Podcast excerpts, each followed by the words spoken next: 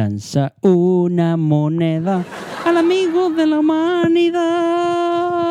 Sí. Lanza una moneda para la abundancia. Oye, de abundancia. Oh. Lanza una moneda al amigo de la humanidad. Sí. Saliste al coro. ¿Ah? Para el coro. Claro.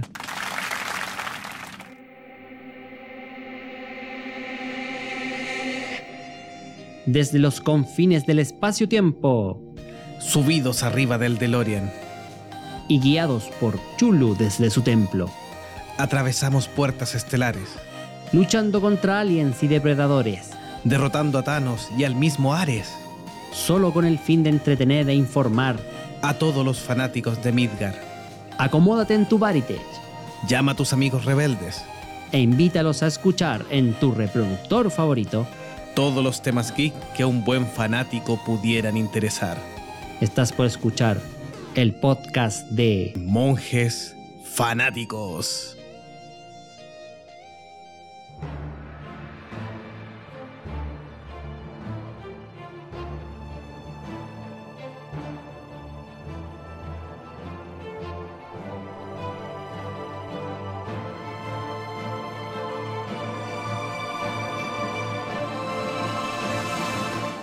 Hola, hola, ¿qué tal? Bienvenidos amigos a un nuevo episodio de Monjes Fanáticos.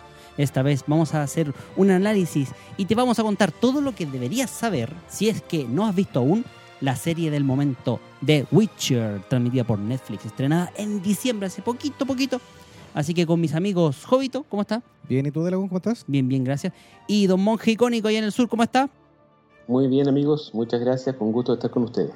Así es, nosotros tres vamos a darles todos los datitos que tienen que saber, chicos, para, para que puedas estar informado. Y si es que viste la serie, puedas comentar también a ver qué, qué tal. Y si no has visto la serie y te quieres enganchar o, o meter de lleno y necesitas saber algunas cositas, bueno, nosotros estamos para decírtela. Así que, ¿qué les parece que vamos a ir haciendo un resumen un poquito de con- para contarle a la gente de qué se trata la saga de El Brujerías, como le pusimos nosotros? El ¿Cierto? Brujerías. ¿El Brujerías? ¿Así, don monje icónico? Le puse el Brujas. El Brujas. El Brujas. El brujo, claro. Bueno, todo vale. Es lo que sirve, ¿no? No es así. Así que vamos a ir contando un poquito de qué se trata esta, estas historias de fantasía. Sí. Partamos con, contando un poquito de dónde salió el tema de el brujerías, como le decíamos, de Witcher. Eh, son una serie de historias fantásticas Ya. que se empezaron a escribir por ahí por 1980, o mejor dicho, por la década de los 80, ¿ya? Y que son escritas por el polaco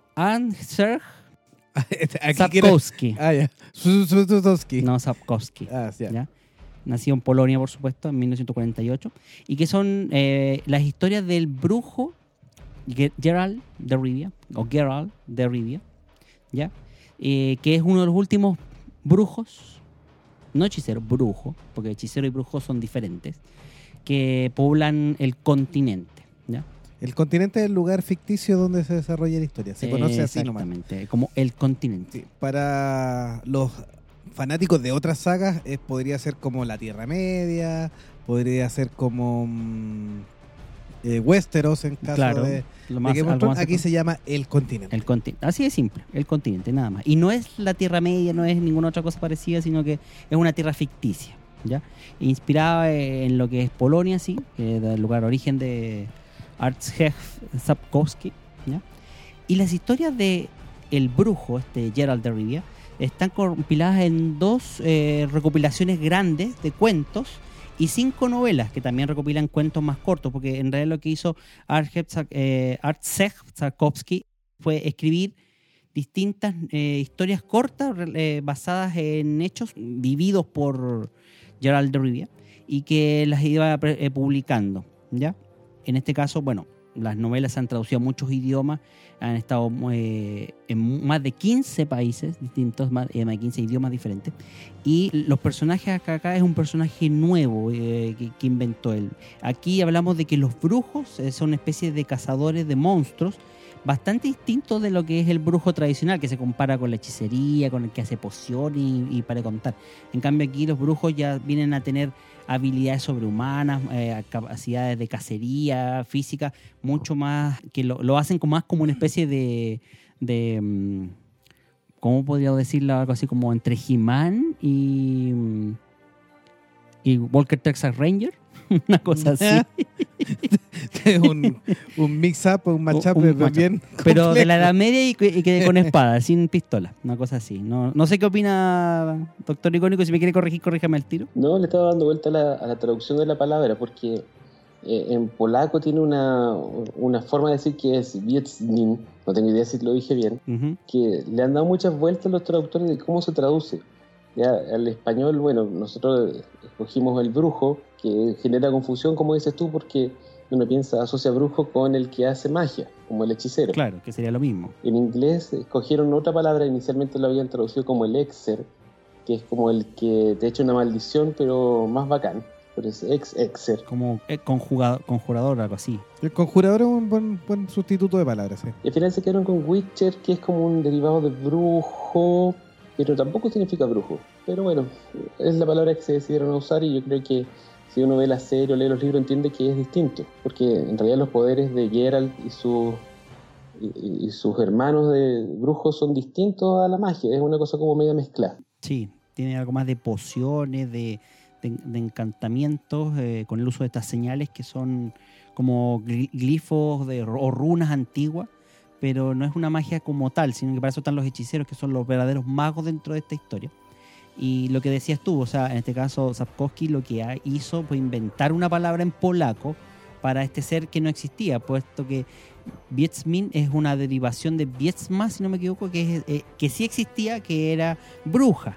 Pero como bien dices tú, es, en este caso el protagonista se diferencia de las brujas por, Ah, el brujo. por, por- por las habilidades y características que lo representan en la historia. De hecho, eh, es- son tipos que son escogidos desde muy pequeños, entrenados mental y físicamente para soportar una cierta una prueba eh, que los muta, que los, genéticamente los altera y les da estas características físicas reconocibles, como por ejemplo los ojos amarillos, el pelo blanco, mayor capacidad eh, y resistencia física. eh, así que los transforma totalmente y, y les da la posibilidad de resistir incluso venenos, o- con- a diferencia de un ser humano. Y una longevidad que es muy sobrehumana en relación a los otros, a, a los que son de su especie en realidad. Así que, Y, y vayamos mezclando el tiro con, con la serie, porque hay muchos que no conocen los libros. claro. Algunos jugaron los juegos, pues, a- así conocieron a The Witcher. Sí, Y ayer. no sabían que existía un libro de o una saga de libros. o una saga de libros. dicho. Y otros de Frentón conocieron directamente la serie. Claro. Y ahí han descubierto que existe una gran gama de libros, que existe mm, también eh, los juegos, así que el precio a pagar por ser un brujo también sale en los libros o no, para que le aclaremos a en Sí, todo sí. lo que hay que saber de The Witcher. De The Witcher, El sí. tema de la fertilidad. ¿Es el precio a pagar también en el Sí, libro? exactamente. O sea, de hecho, una de las consecuencias estas de las pruebas de las hierbas, ¿Mm? de este brebaje que tienen que tomar, es que pierden eh, la capacidad de engendrar, ¿ya? Por ende, también es una consecuencia de ganar habilidades. Y de hecho, es tan mortífero, tan letal el, el ritual este con el que tienen que transformarse en, en brujos, que de 10 postulantes que, que van reclutando para ser eh, candidatos aptos, solamente el 30% los sobrevive. O sea, 3 de cada 7, 3 de cada 10, perdón. Ma- mata más que el coronavirus. Hasta ahora sí. No es solo eso, en el libro, no sé, si- no sé si ustedes comparten mi opinión, pero se hace ver a los brujos como víctimas. O sea, no es como el, la persona que adquiere un poder eh, súper eh, bueno y que es beneficiado por eso, que es la historia que hemos visto en otros, con otros héroes, sino que el brujo es como un- una víctima del proceso al cual se lo somete. Eh, es una persona que ha sido modificada cruelmente para desempeñar un fin que es eliminar los monstruos. Claro. Eh, incluso los libros, y que es una de las críticas que, que se le hace al videojuego, en menor medida y en mayor medida a la serie, los brujos eran feos, eran Sí, deformes, Eran casi eh, eran albinos, con ojos de gato, cara fea, piel eh, eran, eh, arrugada, una cosa así. Eran reconocidos de lejos y tratados como, como monstruos, como eran parias de la sociedad. Más aún de lo que se ve en, en la- en la serie. O sea, la, la elección de Cavill, el niño bonito, eh, está más acorde al estereotipo que pusieron en el juego, en realidad. Nosotros lo comentamos el año pasado cuando se anunció la serie, que Henry Cavill no convencía mucho porque es como cara bonita, es como, en realidad no, no pega mucho. Ahora no- me estoy adelantando al análisis que vamos a hacer de la serie. Yo encuentro que el, el tipo realmente se la jugó. Se nota que es fanático de la, de la historia original y de los juegos y en realidad eh, uno como que pasa por alto esos, eh, ese- su aspecto físico, que en este caso viene a ser como un impedimento, y se convence con la interpretación que él hace y, y queda bien el personaje. No sé si ustedes están de acuerdo. Sí, sí, sí. De hecho, bueno, ahí eh, es claramente la influencia de, del videojuego en el aspecto físico que toma el personaje. Eso es como casi inevitable porque, como bien dices tú, o sea, los videojuegos cuando salieron se convirtieron en una especie de lavado un poco de imagen. Porque efectivamente la novela los retrata como muchísimo más feos de lo que son y en estricto rigor lo que se hizo en la novela fue elegir un actor que tampoco era, era la primera opción.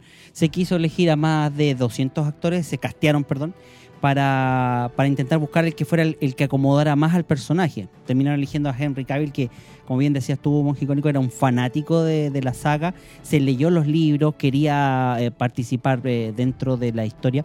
Y Si él reconoce que llegó a la historia por los juegos. Claro, y que que, de ahí y que también conocía los juegos, sí. claro, exactamente. Y que también quería, quería el papel por lo mismo. Sí, de hecho fueron los primeros en postularse, eh, fue rechazado.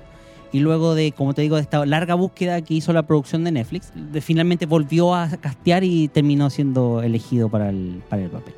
Pero... Mira, para Dale.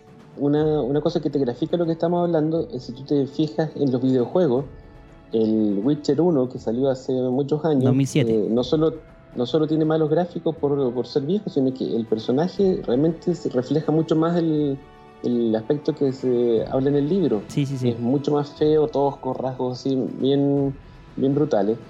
En, la- en el 2, en el Witcher 2, en el asesino de reyes, eh, ya lo amononaron un poquito. Y en el Witcher 3 en realidad casi ni se nota que tiene mutaciones, los ojos nomás.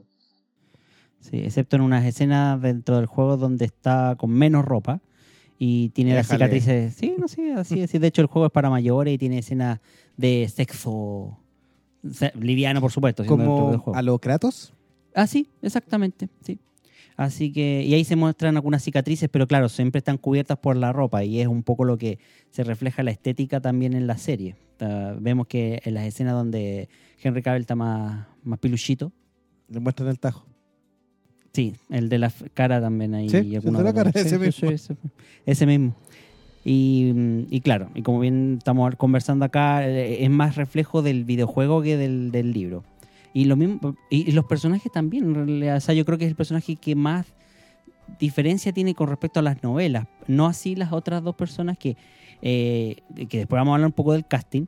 A mi parecer eh, son muy buenos aciertos respecto a los libros. De hecho, también eh, Jennifer, también en ese aspecto, el personaje de Jennifer de Berenberger, también es un personaje que hasta cierto punto, bueno, así como ocu- ocurre en la, en la serie, en los libros también se cuenta su origen y esta deformidad con la que, por la que nació. Pero ya también vamos a hablar de ella un ratito más. ah. Sí. Sigamos con el mundo de los libros. ¿Qué más nos puede decir eh, icónico respecto a la, a la saga? ¿Es una buena saga? ¿Son entretenidos los libros? Eh, ¿Comparable a qué de fantasía? Mira, yo lo leí hace un tiempo ya, y en su momento es una mm, es como una contraparte o una contrapartida refrescante a la fantasía épica a la cual uno está acostumbrado, porque si tú eh, te gusta la fantasía del Señor de los Anillos, por ejemplo, eh, que todos los personajes buenos son bellos, son valientes, todos los personajes malos son feos, son cobardes, es como muy estereotipado. En cambio, lo que hace Sapkowski con The Witcher es darle un poco la vuelta de tuerca a eso, y nos encontramos con que los buenos son feos, los bellos de repente son malos, los cuentos de hadas se dan vuelta y muestran los dientes eh, en una faceta mucho más tenebrosa, tétrica y realista, aterrizada, entre comillas, de la fantasía a la cual estábamos acostumbrados. Eh, bueno, tiene varios cuentos que los vamos a mencionar después y novelas. Eh, a mí me gustaron mucho más los cuentos. Son mucho historias cortas, autoconclusivas, de las cuales algo vimos reflejado en algunos de los capítulos de la serie de Netflix. Y mm, eh, después fueron seguidos por las novelas, que son como una historia de más, largo alcance, con más aspiraciones que son un, un poco más, más complejas y realmente no son tanto de mi gusto. Sí, de hecho son cuentos bastante más sencillos si lo comparamos con Tolkien, como bien decías tú, icónico, eh, que Tolkien tiende a ser superlativo al describir todos los parajes, los personajes, las vestimentas. En cambio, Sapkowski es mucho más concreto y mucho más sencillo en, explicar y te explica lo que tienes que saber realmente y nada más. Y bueno, y partiendo un poco y contando sobre el origen de los cuentos, podemos decir que eh, el primero que se publicó fue en 1986 para un concurso de una revista, de una revista polaca llamada Fantástica, que precisamente extraía cuentos eh, de personajes o de escritores ilustres como Philip K. Dick o el mismo J.J.R. Tolkien, ¿ya? Entonces, como esta revista de ciencia ficción llamó a concurso, Sapkowski se presentó con uno de sus cuentos de, de llamado The Beastmin, que en polaco precisamente era la palabra que había inventado El- para, el- para el The Witch. para el The Witcher, ¿ya? Para, El el, para el brujería. brujo. ¿ya? Lo el cual eh, concurso de esta revista eh, le permitió ser, ser conocido, pero no ganó el concurso, solamente sacó un tercer lugar. Ahora, le ofrecieron sí publicar este libro, o sea, perdón, este cuento, y al, y al año siguiente es que hace una pequeña recopilación de, la historia y de los cu- mayores cuentos de- que ya tenía, ¿ya? En la historia que también vuelve a llamarse de la misma manera, Vietzmin, ¿ya? Que incluye la historia El Camino sin Retorno, una historia que se editaría años después en solitario, porque viene siendo algo así como un recopilatorio de cuentos eh, previos de la historia de Gerald de Rivia, del origen, como una precuela, básicamente, ¿ya? En el año 92 se hace una segunda colección de cuentos con Gerald de protagonista, eh, conocidos como La Espada del Destino, ¿ya? Y tras esas- esa colección se publica inmediatamente la primera novela llamada El Último Deseo, que podríamos decir que es el primer libro eh, en cronología que cuenta las aventuras de Gerald de Rivia, que vendría a ser el primer libro que debes leer si quieres saber de las historias del, O del sea, brujo el último deseo es un compendio de cuentos. de, de seis cuentos, que son los cuentos originales que había escrito Sapkowski hasta la fecha. ¿ya? Entonces, esos son los primeros libros que, que debes tener. Y El Camino sin Retorno, que lo- como lo habían dicho, había, había salido antes, se dejó de lado, porque como, bien de- como les decía, era una historia de precuela, que años después se volvería a publicar.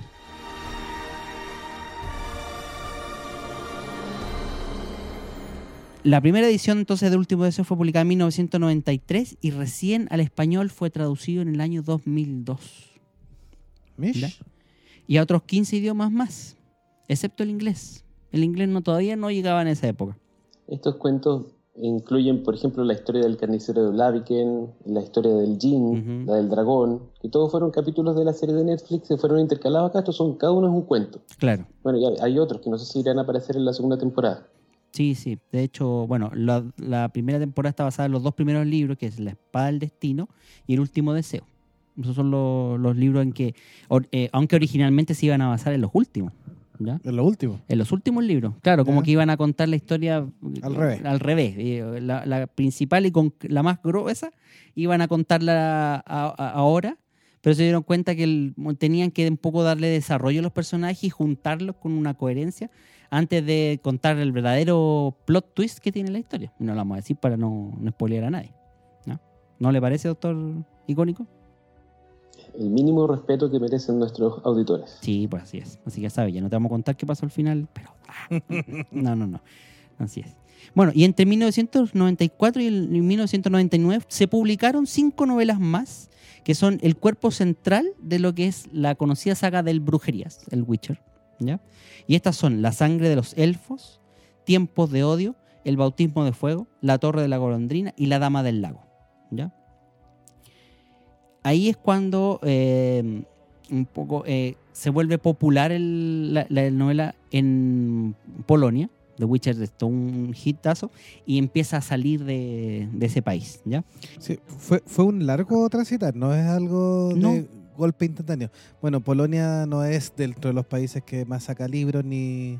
Claro, Ni ni autores escritores prolíficos. masivos, Sí, sí, sí, eso es verdad. Sí, ese es el punto. Y por eso también yo creo que costó un poco de hacerse Pero aún así, ya en esos años 2000 tampoco era una novela muy conocida, o sea, tampoco es algo que a nivel mundial, pensemos que el Internet estaba en pañales todavía, no era tan incipiente, no había redes sociales, no había nada que lo difundiera, ni siquiera que lo piratearan como para hacerlo famoso todavía.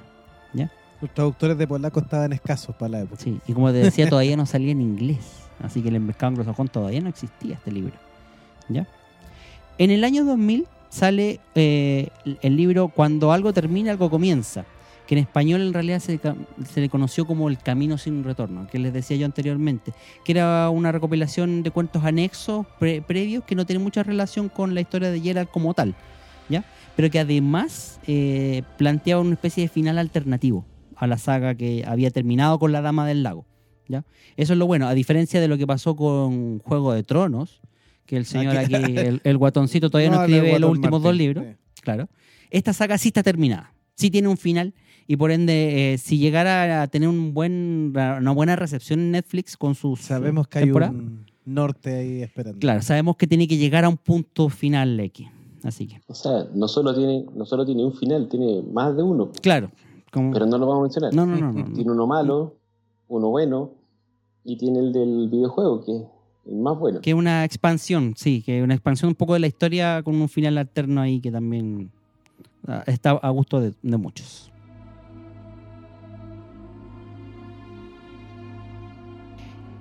Recién en el 2007 fue lanzado en inglés y coincidió precisamente con el lanzamiento del videojuego por parte de la empresa CD Projekt Red, que se convertiría en superventas. ¿Ya? O sea, los de Project Red tuvieron la visión de esta historia y quisieron comprar los derechos y ahí tuvo toda la polémica con el autor, eh, Si en algún minuto pelearon, sí. claro, por el bajo costo en el que él vendió los derechos, porque habían sido unos cuantos miles de dólares solamente, cuando incluso él había subestimado su propia creación pensando en que estos no iban a, ver un, un auge o un repunte, y cuando salió la, la versión de sus libros en inglés, resultó ser un hit, un éxito, y el videojuego que lo acompañó con pocos meses de diferencia también fue un éxito. Entonces eso puso a Sapkowski en una posición bastante incómoda, diríamos, como para poder... eh, como para poder eh, negociar una posterior reventa de, lo- de los derechos. O sea, por eso hubo una pelea eh, tan grande después. No sé qué opina Doctor Icónico al respecto de eso. Eso demuestra una falta de visión de parte de Sapkowski, porque estamos hablando de una novela que en su momento era conocida y bien famosa, pero en su círculo local. Se le acerca un estudio de videojuegos, estamos hablando del año 2007, o sea, no estamos ni siquiera en, en los pañales de la época de los videojuegos, estamos casi en el auge. Eh, un estudio muy pequeño, polaco, que había decidido adaptar una historia local y hacer su, no sé si, es su primer- no sé si es su primer juego, pero uno de los primeros juegos. Y Sapkowski casi como que los, los mira a huevo y dice, ya está bien, te vendo los derechos por este moco de dinero. Y resulta que la sorpresa fue que el juego era re bueno. Yo me acuerdo en su época, eh, tuvo buenos, eh, causó bastante ruido. Si bien tenía muchos problemas técnicos y era difícil tener un computador lo suficientemente bueno para ejecutarlo. Claro. Pero ya en su momento fue, fue ruidoso esto del, del Witcher. Yo me acuerdo que en su momento no lo pude jugar porque mi computador no lo daba abasto, pero era famoso. Y ya sabemos lo que pasó después. O sea, el, el segundo juego fue muy bueno, ganó muchos premios y el tercero eh, vendió millones, millones de copias. Sigue vendiendo todavía. Todavía, todavía. De hecho, el relanzamiento en la Switch eh, también propició un revival del- de lo- en los, videojue- eh, los videojugadores de que quisieron retomar otra vez. Y de hecho, en los streaming, cuánta gente, incluido nosotros, eh, hacemos gameplay de, de Witcher 3. Así que es un muy buen juego. Y ya vamos a hablar en detalles eh, de la parte de videojuego ahí. ¿Algo que agregarle, don Jovito, a esta parte No. en el episodio? Estamos ok, hemos comentado bastante ahí de las novelas. Pues no queremos entrar un tanto en la trama porque eh, efectivamente hay poca gente que ha leído las novelas. Claro. Y los invitamos a que las lean. Entonces lo invitamos a que las lean. No queremos hacerle spoiler, eh, solo darle una visión general de cuál es el tono, eh, un poquitito de la qué historia y que sepan cuáles son las Claro. novelas que venir y de dónde viene la historia de Gerald de Rivia o el The Witcher. Eh, para que sepan todos los pasos que tienen que saber para estar al día de Claro. esto y prepararse para la segunda temporada. Sí. Solo mencionar también que en el 2013 eh, volvería Sapkowski a una última novela que se llama Estación de Tormentas, ¿ya? Que es como algo así, si lo queremos comparar con otra saga que, que sería el Silmarillion de Sapkowski. O sea, toma el ambiente y el lugar de, del The Witcher, pero sería una historia en paralelo, no tiene que ver con Gerald de Rivia. Así que también es recomendable si es que quieren expandir un poquito el universo de The Witcher y por supuesto están lo- los videojuegos también. Porque no vamos a recomendar ni la serie anterior ni la película, ¿no? No vamos a decir. ¿Tiene algo que decir respecto a, a esas versiones de- anteriores de Doctor Icónico? Dame un segundo, ¿Ya? tengo una duda. Sí, porque hubo una serie que se llamó The Hexer, como bien decías tú, a principios de los 2000, que no me equivoco, si no me equivoco. eh, y después eh, esa misma serie, eh, como que le dieron potencial, porque la película en realidad era bastante caótica, y quisieron darle como una segunda oportunidad y le, la convirtieron en una serie de televisión que solo tuvo una temporada. Es polaca. ¿sabes? Con eso No, y es polaca, y es porque, claro, porque en ese tiempo ya es la, para re- ello, en realidad. la reventaba y por eso quisieron hacer la película y, y pusieron a un compadre bien feo también, pero canoso. Así que, Eh, de Lagoon, cuente. sí, lo que te iba a decir es que, bueno, Estación de las Tormentas, yo confieso que no lo he leído, lo tengo encima del velador para leerlo, pero sí está protagonizado por Geralt. ¿Sí? ¿Así? Ah, ya, ya. Sí. Ya, qué bueno que historia, ¿Qué pasa, Gerald? claro, una historia previa, qué sé yo, pero sí, es de él. Así que, Ah, ya, gracias por la aclaración. Aclaremos el- Aclaremos ese punto entonces, ya. Sí, entonces sí es una historia anterior, así como una especie de precuela también. sí, aparece la hechicera Coral, que en la serie, si ustedes recuerdan, estaba dentro de los que pelearon en la colina de Soden. Ah, ya, sí, sí, perfecto. El, el grupo de hechiceras. Eco. Así que bueno.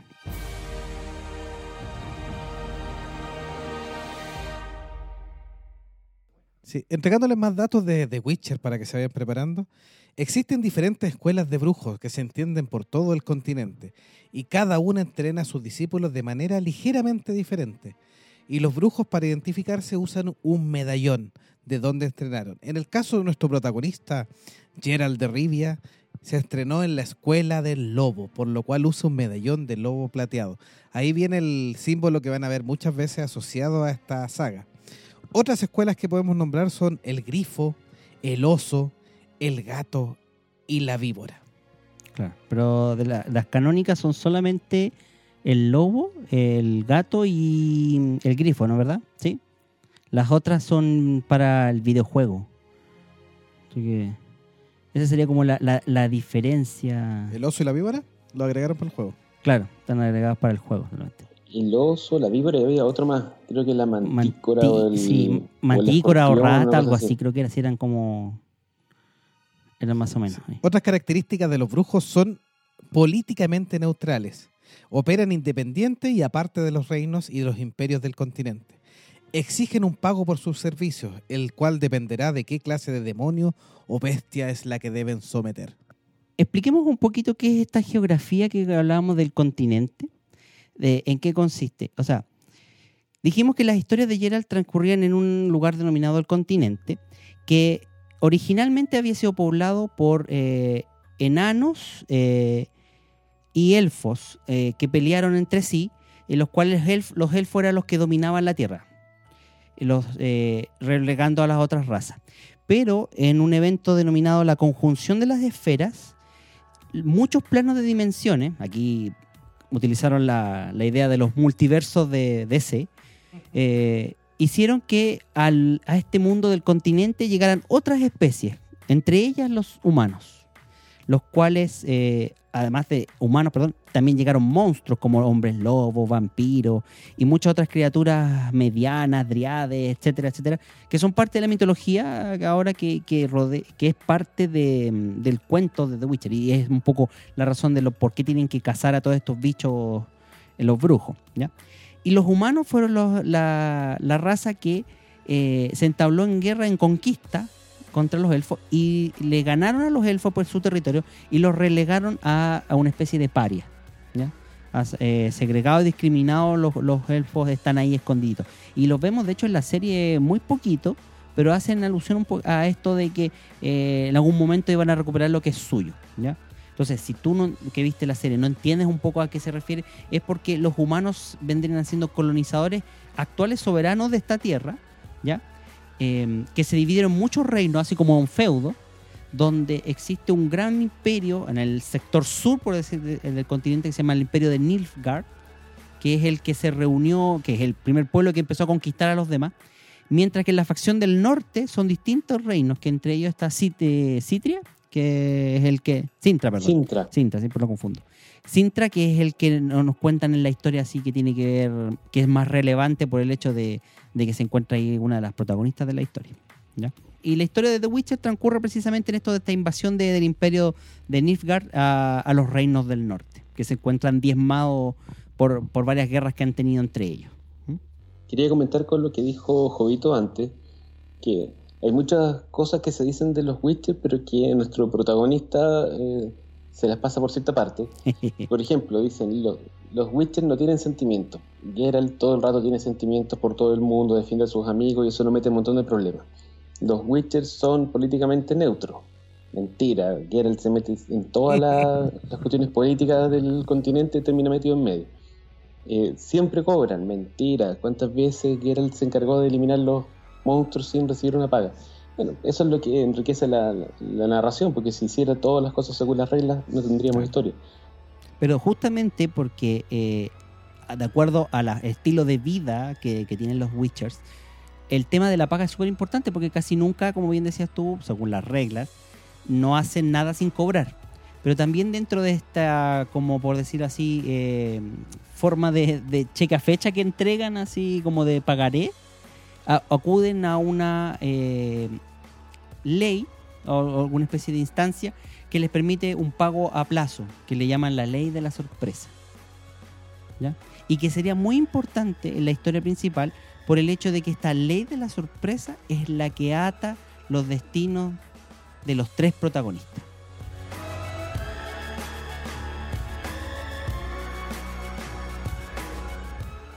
Haciendo, haciendo una pequeña pausa, saludamos a, a los chicos de Nación Geeky View, saludamos a Felipe Sebastián que dice maldito George R.R. Martin y dice que el de Witcher 3 es muy muy bueno y sobre todo si puede ir viajando y jugando en Switch.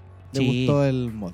Eso es interesante. Sergio también nos comenta, nos dice excelente capítulo y dice que tiene información de que el autor del libro se había enojado bastante con que la película polaca era muy muy mala, entonces por eso vendió totalmente. los derechos a, a la compañía de videojuegos tan barato, porque ya había perdido toda fe en su producto e incluso casi que no quería que lo asociaran a, a otras cosas y ahí se generó el conflicto. Sí. Pero el tercer juego efectivamente la rompió y sirvió como catapulta, que se, nos señala Sergio, que aprovechamos de saludar. Claro. Y es como esto, ley de las sorpresas, como los cheques en blanco o cuando los actores, los actores pagaré. cobran. Ya, ok, yo actúo, pero me da un porcentaje de las ganancias. La ganancia, sí. Así que Y si de no, hay que preguntarle a algunos que se han multiforrado con ese. Como Jack Nichols, por ejemplo. sí, así que eso lo dijimos en el especial de películas de Batman, así que se lo recomendamos, chicos, por ahí, si lo quieren ver ahí en, en esta misma plataforma. Lo que les decía de la ley de la sorpresa. La ley de la sorpresa viene siendo un comodín en esta historia que, para, vamos a explicarlo dentro, no, sin tanto revelar la, importancia de la, en la trama, pero vamos a explicar que- a qué se refiere con esto de la ley de la sorpresa. Hay un capítulo en la serie donde se hace eh, eh, alusión a este tema y lo que quiere decir es que, por ejemplo, si Jovito me salva la, la vida a mí, o a Doctor Icónico ahí en el sur que se atraganta con una, una papita caliente, por ejemplo, queda atragantado y le salva la vida, él puede acudir a la, a la ley de la sorpresa y lo que le está exigiendo por haberle salvado la vida al Doctor Icónico es algo que no sabe que tiene, pero que ya lo posee. Es decir, puede ser desde eh, un, ¿Una vaca? una vaca, una gallina, un caballo, un, un El- adorno. Un pastel que le está esperando su. Exactamente, Sí. algo que es de su propiedad, pero aún no sabe que lo tiene. ¿ya? Puede ser una cosa, un elemento, incluso, y es ahí donde está la gracia, un hijo. Podría ser el primogénito. Alguien su mujer puede estar esperando a luz y él no tener idea y por eso acudir ahí, tío, aquí el señor Don Jovito, que lo salvó a a su amigo, y reclamar a, a dicho premio como suyo. Y esto es una forma que usaban los witches para tener reclutas, porque como bien decía el monje icónico, era una forma de, de, mm, en cierto modo, de recopilar reclutas porque eran procesos que volvían estériles a los, a los Witchers y que obviamente eran casi obligados a, a- ser sometidos. O sea, nadie se hacía Witcher porque quería hacerlo. Entonces había, había ciertas maneras medias truculentas de, de conseguir devotos. Y esta era una de ellas. No sé si quedó claro, doctor Icónico, usted me puede corregir si estoy en algo equivocado. No, está bien.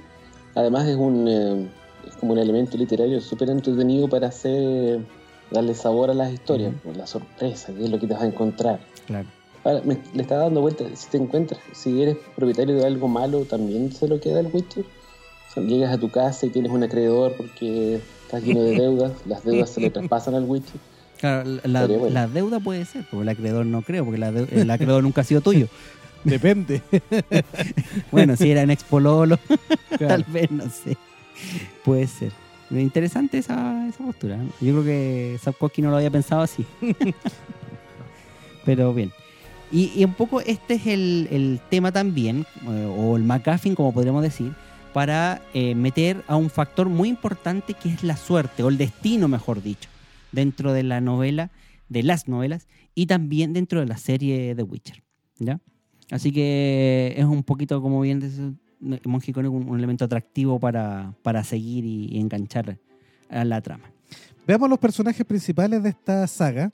Ya hemos hablado bastante de Geralt, que es el gran protagonista de la novela. ¿Algún dato más que entregar sobre Geralt?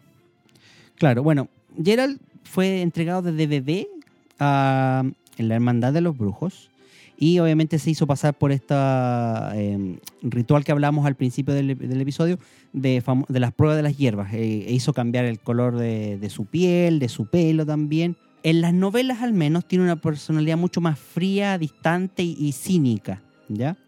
Algo así más parecido a lo que son las novelas detectivescas, donde el, el protagonista es como más apático y se dedica más a lo que tiene que hacer que a, a establecer relaciones.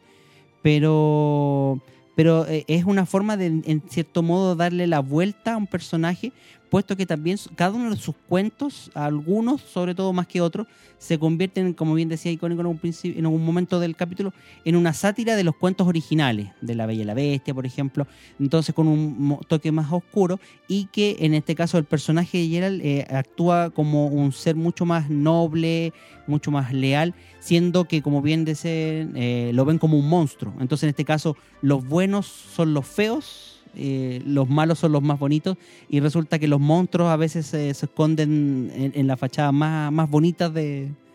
eh, a veces, y, esa doble moral ahí es mucho más delicada y, difícil de, distanciar. Y claro, eh, y, el- y el- y tiene un sentido de humor que viene de su acidez, de esa forma cínica de contestar, y que en la serie trata de plasmarse, ¿ah? Por- puesto- pese a que tiene mucho menos diálogo y, y pareciera ser que no lo necesita. ¿Qué opina usted, Monski Icónico? ¿Usted cree que en la serie estamos cortos de diálogo con Geralt o, o está bien como está? O sea, yo creo que tú lo mencionaste ya, que Henry Cavill es fanático de los videojuegos. Los videojuegos, Geralt no habla mucho, o en realidad, bueno, sí, igual habla, pero no tanto. Entonces Henry Cavill lo llevó eso un poco más a un extremo. Y yo creo que está bien porque hablamos de la personalidad de Geralt, introvertido, taciturno, Más triste, sí. eh, no es muy sociable, es medio apático. En los libros, incluso por lo que yo recuerdo, es como más, es menos winner, es un- un- una personalidad atormentada, eh, no es muy alegre, es medio eh, pesimista. Entonces, eh, eso lo hace como un personaje mucho más querible o mucho más cercano a los, a los lectores. Sí. No es el príncipe, el heredero, el, el dueño de la espada mágica, sino que es una persona tribulada con una serie de características que le dan ventaja para hacer su trabajo, pero fuera de eso, no muchas más cosas Sí, positivas. en la serie le dan un par de veces una paliza, pero parece que en los libros también le toca, De le hecho, toca más en, duro ahí en que- los libros lo de, Claro, en los libros lo, lo describen como fibroso, no tan muscu- no musculoso como en la serie, sino que mucho más delgado, fibroso y que precisamente recibe más palizas de las que muchas veces da. Entonces en eso sí se parece un poco más a, la- a los libros que al, que al videojuego. El videojuego anda repartiendo y no consejos. Así que bueno. ¿Y qué otro personaje más tenemos? Ya la habían nombrado, Jennifer de Sí. Bengerberg, Bungerbird. hechicera. ¿Sí? ¿Quién es Jennifer?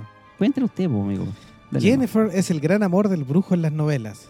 con quien Gerald vive una relación apasionada y tormentosa. La hechicera procede de una familia desestructurada. Ha endurecido su carácter durante su formación mágica para protegerse de un mundo nocivo en el que ella ha sido tratada como una paria, debido a que comparte orígenes élficos. Claro. Dentro de la historia original se, se cuenta de que ella es mitad de elfo y por eso nació deforme. Y esta deformidad la llevó a ser discriminada por su propio incluso padre adoptivo y la terminan vendiendo. ¿Ya? Tengo la duda, y porque yo no he podido leer todas las novelas, doctor Icónico, usted me la aclara. ¿Es, tan, ¿Es bien parecida la historia de la serie con la del libro, así como lo cuentan? ¿Te acuerdas o no? No, Ya. nada que ver. Toda la, casi toda la historia de Jennifer en la serie fue creada para la Ya. serie. O sea, habían algunos elementos en las novelas que habían sido mencionados o insinuados, pero aquí fueron expandidos eh, grandemente. ¿Para mejor o para peor? Depende.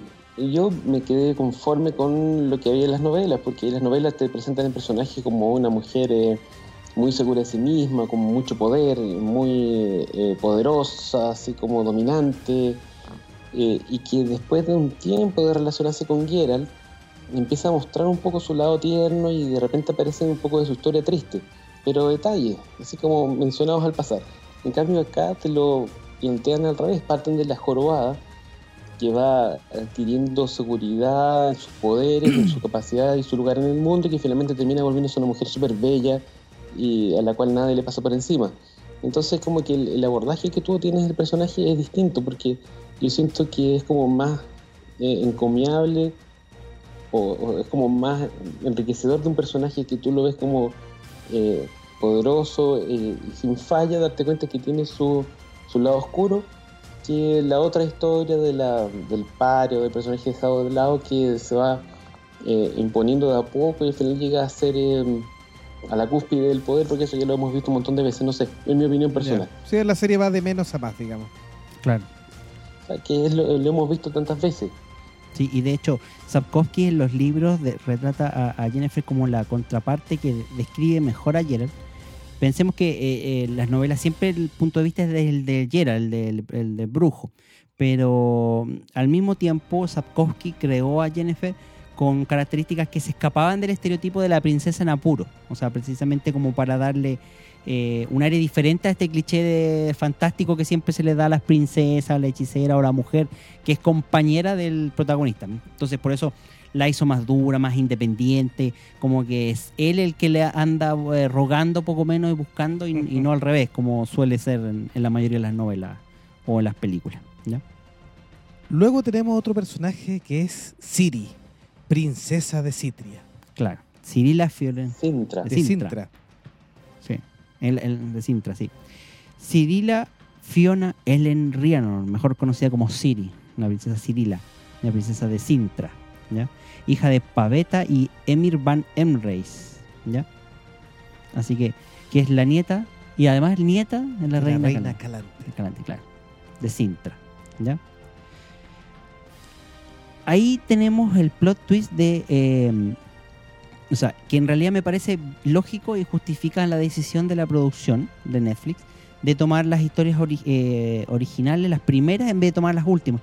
Puesto que tenemos que eh, presentar a, esta princesa que eh, estaría atada por la ley de la sorpresa a Geralt, ¿ya?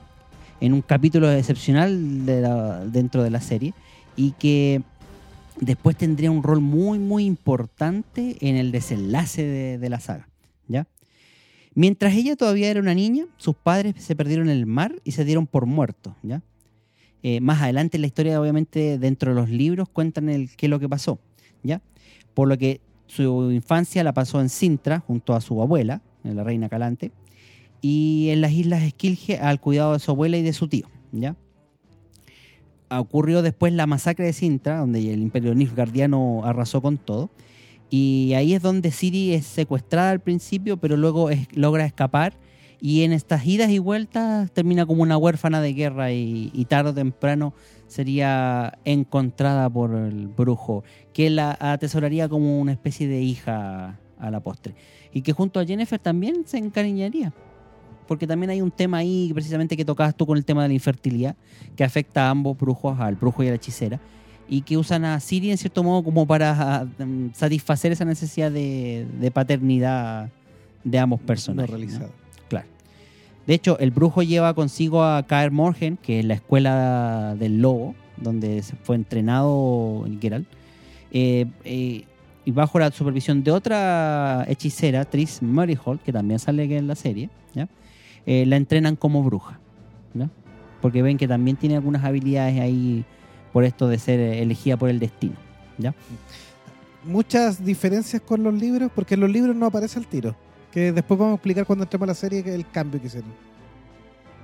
Sí, la eh, Siri es un personaje importante en las novelas, no en los cuentos. Y va adquiriendo cada vez más relevancia hasta que al final es casi una coprotagonista de las últimas novelas. Claro. Eh, tiene todo esto que mencionaste tú, spoiler alert, que lo- para los que no han leído las novelas se, se van a llevar la sorpresa. Y fue entrenada tanto por Geralt como por eh. Jennifer. O sea, tiene habilidades de brujo y de hechicera. Eh, y además tiene otras habilidades que se las da su sangre. Y, y hay por ahí una profecía que parece que ella viene a, a llenar. Claro. Es un personaje bastante interesante, es entretenido y a mí me parece que estuvo bien que la serie de Netflix la pusieran desde un comienzo, porque si no, eh, queda raro que el personaje más importante o uno de los más importantes aparezca en la tercera temporada, que sería lo que tendría que pasar si lo hubieran hecho en orden cronológico. Sí, ahí lo que quiso evitar los productores de Netflix, que de hecho ha, ha sido bien recibido por los fans, eh, quiso evitar que pareciera que el personaje fuera un Deus Ex Máquina, que apareciera de la nada y que fuera muy relevante. Sí. Entonces por eso prefirieron hacer una mezcla, incluso también con la historia de Jennifer, que la, que como la eh, expandieron, como bien decía, la expandieron un Sí. poco y fueron contando la forma de tratarla, que tiene alguna desventaja en relación al manejo de los tiempos, que de repente costaba un poco seguirlo. Sí, para, sobre todo Y- si no era adulto en la novela o Sí, no había o- o salido era- algo. o eres de estos fanáticos que de repente no estáis pendientes de los detalles, sino que. Pero para eso, casual. para eso tenemos este episodio aquí que lo puedes escuchar y te vas a enterar de todo esto. entonces fueron contando como a la par las historias de desarrollo o de origen de estos tres personajes principales. Exacto. sí, sí. Para que al término de la primera temporada, no mucho spoiler, estuvieran un desarrollo parejo. No voy a dar spoiler, sino que más o menos partieran del primer episodio presentando los personajes y nos fueran contando desarrollo, desarrollo, desarrollo y llegaran a un final donde tienen un desarrollo parejo de sus historias. Claro. en desmedro a lo mejor de la cronología de los libros o tan al pie de la letra, pero llevándolo para mejorar esta parte narrativa en la serie. Sí, de hecho ahí la primera crítica que podemos hacer es un poquito eso, que, que tiende a ser en los primeros episodios un poco caótica precisamente porque aborda líneas de tiempo diferentes en, en cómo salta la, la forma narrativa eh, de la serie. Por ende puede ser un poquito caótica. Ya después del tercer episodio me atrevo a decir que recién te das cuenta de que estamos hablando de líneas de tiempo distintas. Sí, sucesos en distintos en tiempos. distintos tiempos, sí. Sí. Ahora, es la forma en que funcionan las novelas también y los cuentos. El, eh, esto de la retórica narrativa que se usa es precisamente intercalar eh, cuentos cortos que, que vienen haciendo algo así como flashback del protagonista con un cuento central largo que los va, eh, no uniendo, pero que los va, eh, entre comillas, guiando. Va haciendo como una especie de índice, que es un cuento central y que da pie a, a estas flashbacks eh, de la historia. Eh, por lo menos en el último deseo así se nota claramente, porque de repente salta de una historia a otra eh, y, no va relacionado un capítulo con el anterior eh, porque son eventos diferentes, pero siempre del mismo personaje. Y la serie como que trata de emular eso, hasta cierto punto. Sí, algunos datitos que de los que ya vieron la serie para tenerlos más o menos claros. La primera temporada se estrenó el 20 de diciembre de 2019. Jugada súper arriesgada porque estaba todo el mundo pendiente de un gran suceso que era el cierre de la trilogía de Star Wars. Eh, lo vamos a nombrar porque en realidad Netflix em, quiso seguir con su jugada riesgosa Sí. Y a pesar de, de todo el mundo eh, estando pendiente de otra cosa, logró una muy buena recepción en, en la sintonía Sí. y no dejó de estar basada. Y de hecho, como datito curioso, Netflix eh, había apostado originalmente a sacarla durante el 2020. Pero estaban tan seguros del producto, estaban tan confiados, incluso el mismo eh, Henry Cavill dijo eh, sentirse muy confiado con la producción, em, que decidieron a arriesgarse y apostar. Además teníamos el cierre de Mandalorian, que era una serie que venía a, a potenciar el servicio de Disney y que también la estaba reventando. Y Sí. resultó ser tan popular que incluso The Witcher eh, ve- vendría a ser casi la, la serie que ganó el gallito en, en las últimas semanas al respecto. Con muy Sí. buena recepción. Encabezada por la showrunner Lauren Schmidt Hisrich, quien también está involucrada en producciones como Daredevil, The Defenders y The Umbrella Academy, también en el servicio de Netflix. Recomendada. Protagonizada por Henry Cavill en el papel de Gerald de Rivia, el brujo líder, Claro. que a la larga, en este punto, a pesar de, de que ha sido vilipendiado, de que la actuación que tiene es plana, calzó muy bien en el papel y Superman ahora también es Gerald. Sí. De hecho, eh, en este caso, Laurine Schmidt contó que originalmente el, el guion de Gerald tenía mucho más diálogo y se grabaron muchas más escenas de diálogo para el personaje, pero se dieron cuenta que Henry Cavill le puso ese toque de actuación, de, mm, apatía, de cinismo, de, de- introspección al personaje, que transmitía mucho más que muchas escenas dialogadas. Por tanto, empezaron a recortar y hicieron algunos acomodos del guion para recortar escenas de diálogo donde Gerald hablaba precisamente para dar esta escena, que este, este- este personaje más taciturno, menos parlante de lo que debía ser. Así que un detallito ahí. La actriz británica Anya Chalotra interpreta a Jennifer de Bengerber y la joven Freya Allan como la princesa Cirila La de Sintra. la Siri para los amigos. Eh, ya hemos comentado a lo largo de este episodio, creemos que a pesar de que hay algunas diferencias con las novelas, porque la serie está mucho más basada en las novelas que en el videojuego, eh, ahí hay diferencias físicas obvias o el tema de que sean tan feos está un poco suavizado. Poner más feo a Henry Cavill es un poco complicado de uno usar un montón de prótesis. Eh, Claro. eh, la elección de los personajes ha sido bien recibida. Había Sí. una elección principal donde había muchos cambios de raza, eh, que finalmente por sí. Un tema por una un fallecimiento repentino de una de las elecciones de personaje y algunos cambios después por eh, fechas de grabación llevó a volver a la idea original y, y con eso todas estas alteraciones quedaron en nada. Por que- suerte, sí. Por De suerte hecho, para los fanáticos. De sí. hecho, la polémica fue porque habían elegido una actriz eh, afroamericana para el papel de Siri. Sí, de y ahí sí. quedó la escoba. Y de hecho, hubo amenazas de muerte en la producción. Y que, cosa que también llevó a repensar un poquito el tema del, del casting. ¿eh? Así que. ¿Qué le hubiera opinado a usted, doctor Icónico, si hubiese visto una Ci- Cirila más negrita? Como la de Carrusel. A mí personalmente la verdad no me cambia mucho la historia, pero entiendo que hay gente que está bastante molesta. Y particularmente hubo gente que estaba molesta por el cambio del aspecto de algunos personajes en relación al videojuego más que a Sí, las sí, novelas. que están basadas en, la Eh, novelas. por ejemplo, de lo que se me ocurre, Tris Marigold, que es un personaje que en los libros es secundario, pero que en las novelas, en, lo- en los juegos es más importante, especialmente en el segundo, segundo. Eh, en los juegos es pelirroja y tiene una legión de seguidores incluso defienden que ella debiera ser el interés amoroso de. Geralt. En cambio, los que leemos los libros sabemos que el interés amoroso de Geralt tiene que ser Yennefer y Tris es descrita como eh, de pelo café. Entonces el personaje, la actriz que escogieron para interpretarla en la serie, yo creo que se acerca bastante a la descripción del libro, pero no se parece nada al del videojuego. Entonces, Ahí genera conflicto chuta. siempre, sí. Sí, si tú vas a ser purista, vas a ser purista con qué? Con la adaptación del videojuego, con el libro, no sé. Ahora, eh, entiendo también que eh, Netflix eh, ha llevado un poco el extremo este tema de la representatividad en sus series, de distintos, eh, de distintas razas, distintas orientaciones sexuales y todo eso, que tiene que ver probablemente con la línea editorial que manejan ellos y que choca cuando hacen estas adaptaciones e incluso ya ha sido motivo de meme, o sea, todo el mundo ahí habla de la adaptación de Netflix y sale un personaje que no se parece en nada al original. Sí, bueno, no solo en Netflix, yo- también tenemos en HBO el tema, en, En Amazon, Disney, en sí. Disney. Eh, En algunos casos es, es irrelevante y en realidad da lo mismo quien sea, pero en otros casos está, está- la descripción está demasiado estereotipada, entonces cambiarlo creo que no es un beneficio para la minoría que quieres representar o para la diversidad que quieres representar, sino que finalmente pasa a ser un tema de comidillo y de conflicto. Aves de presa. Entonces creo que no es aves de presa, por ejemplo. Aves de sí. presa, por ejemplo. O, por ejemplo, em, eh, Holly Gibney en el, en el intruso Claro. de HBO, donde cambiaron. Tenemos más encima el personaje en otra serie de Hulu, que Claro. está muy bien representado según la descripción física, y el mismo personaje, porque cadenas distintas, está representado como una mujer afroamericana totalmente distinta, entonces Claro. también ha generado un conflicto. Siendo que la actriz es muy potente, la de HBO, Sí, es incluso que- más que la otra. Eh, es una tipa que en este minuto está nominada al Oscar, Pero de- difiere totalmente del canon descrito en el libro de Stephen King, por ejemplo. Por ejemplo, sí. Entonces, de repente, esos conflictos de minorías no son.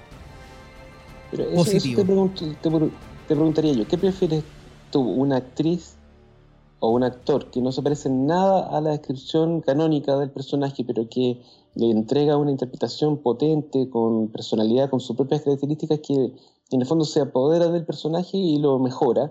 ¿O prefieres un actor que sea escogido no por sus capacidades interpretativas, sino que porque simplemente se parece al personaje según como o sea, yo prefiero un mix. Prefiero un mix. Eh, cuando el tema físico es relevante, sí creo que, que a lo mejor un actor no tan potente, porque actores buenos igual vas a encontrar, eh, pero que se parezca puede ser mucho más, más grato.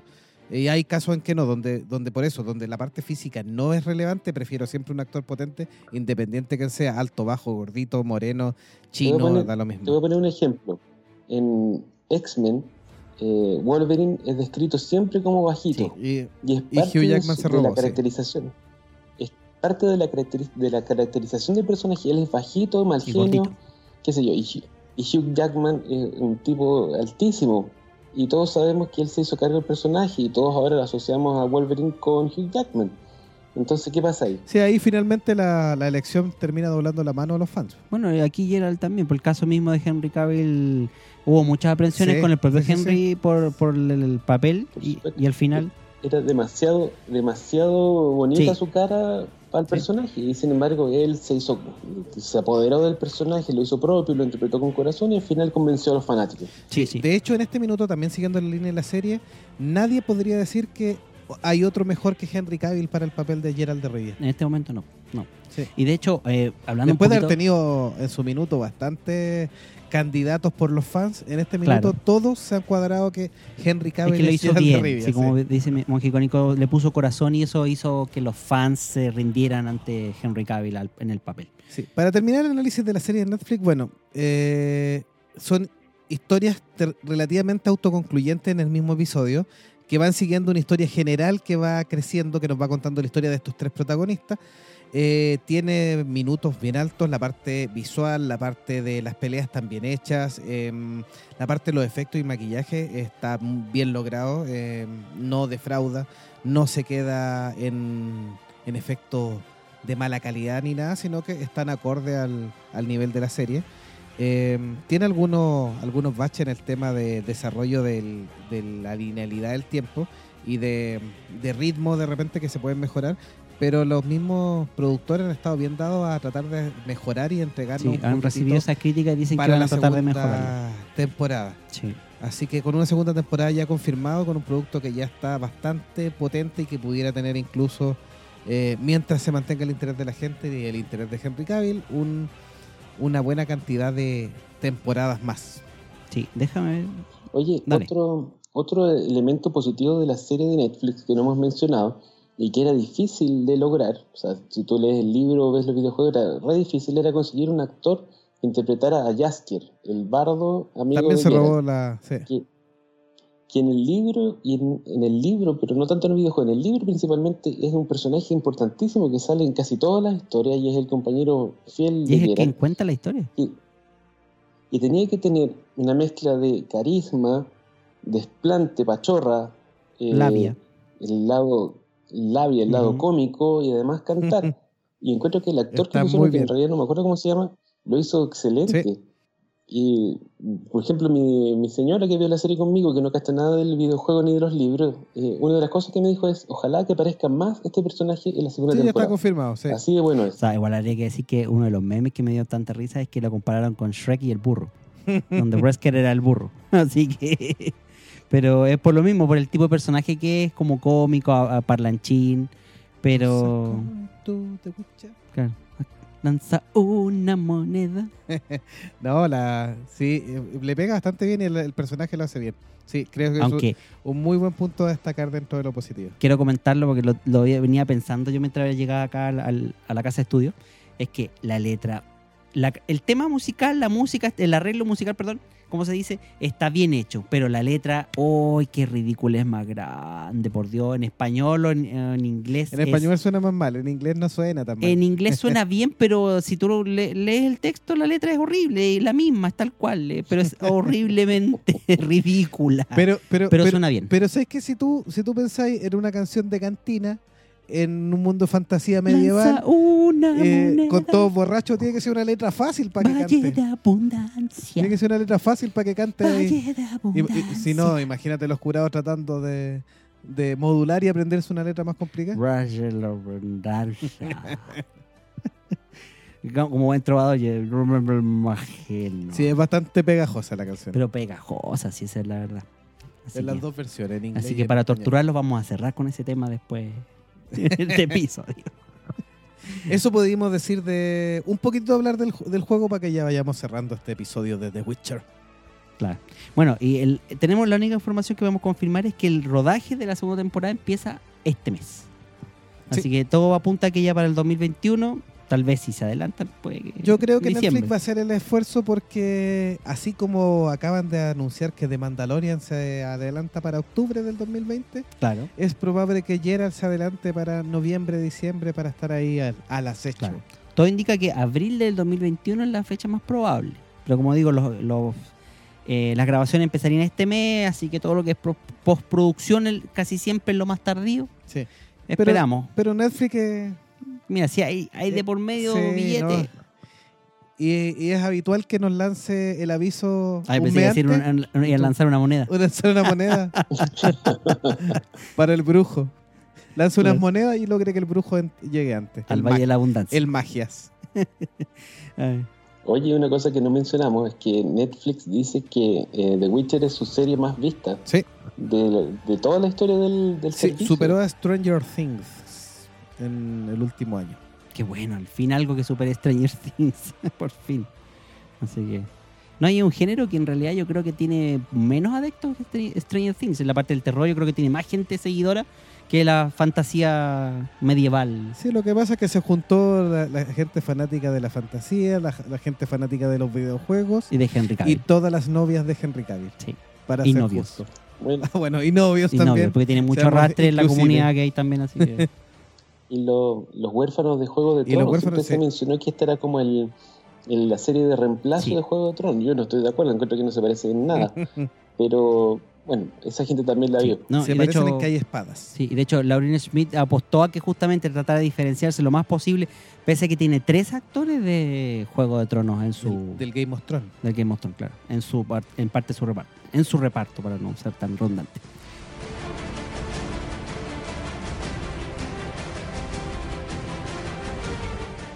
Bueno, un buen episodio que te hayamos dedicado a ti, amigo, que o amiga, que estás ahí escuchándonos y que quieras estar informado. Si es que no has visto esta serie de Witcher, que te la recomendamos en Netflix, y si ya la viste y quieres comentar cuál fue tu episodio favorito o, o qué te disgustó de la serie que hizo Netflix, déjalo acá en los comentarios y estaremos leyendo. O te metes al Facebook y buscas en, en facebook.com slash monjes fanáticos y nos comentas qué te pareció en el post que vamos a dejar de este episodio para que sigamos el- en, en el mismo hilo el temita ahí en continuación, ¿cierto?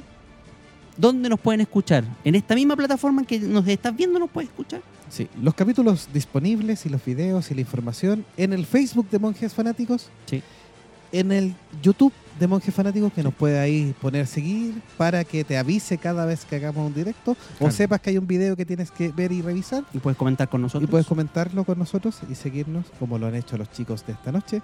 Y mm, obviamente todos los episodios disponibles en Spotify, eh, Apple Podcast, Google Podcast eh, y todas las plataformas donde hemos podido, y tu podcatcher donde has estado Sí, escuchando todos tus podcasts, incluido este. donde hemos logrado entrar con magia. Claro.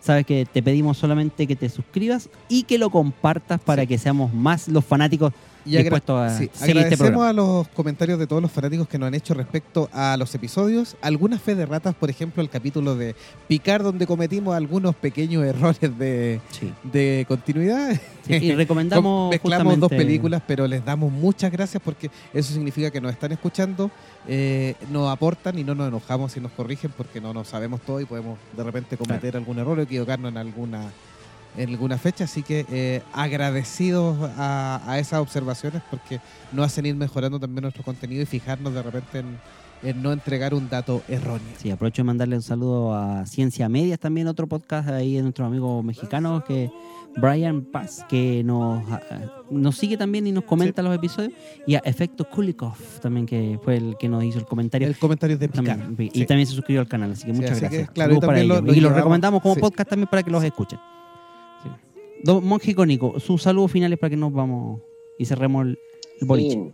Sí, el- quiero manifestar el deseo de que después del éxito de la serie de Netflix y el repunte de la venta de los libros, eh, CD Projekt Red se ponga las pilas y saquen Witcher 4, porque habían dicho que no lo iban a hacer, pero ahora tengo esperanza que sí va a salir. Yo creo que Así sí. que muchas gracias, chiquillos, por invitarme al podcast y nos vemos para la próxima. Nos estamos escuchando, viendo y comentando en un próximo episodio de Monjes Fánticos. Doctor Jovito, hasta la próxima. Un saludo a todos, hasta la próxima oportunidad en que comentaremos otro episodio interesante.